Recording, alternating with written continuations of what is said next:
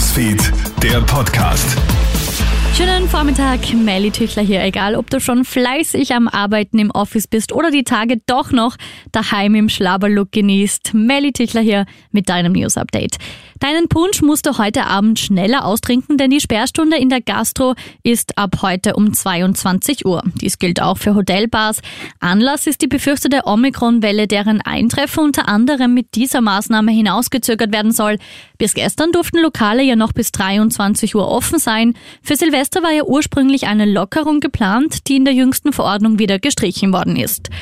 Die Corona-Lage bleibt auch zwischen den Feiertagen im Auge der Experten. Bereits heute Abend tritt das neue Beratungsgremium GECKO wieder zusammen, um die aktuelle Lage einzuschätzen. Neue Verschärfungen sind diesmal nicht geplant.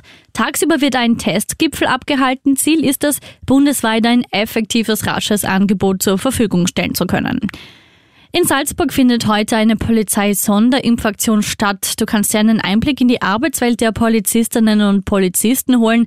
Auf dem Salzburger Flughafen können sich Interessierte nach der Impfung Polizeihubschrauber und Einsatzfahrzeuge ansehen.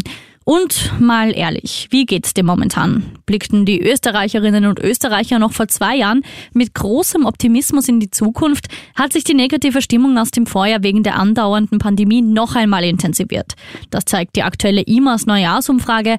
Der Anteil jener, die nicht zuversichtlich auf 2022 blicken, ist mit 70 Prozent auf einem historischen Höchststand. Nur zwei Prozent empfinden in der Rückschau 2021 als ein sehr gutes Jahr.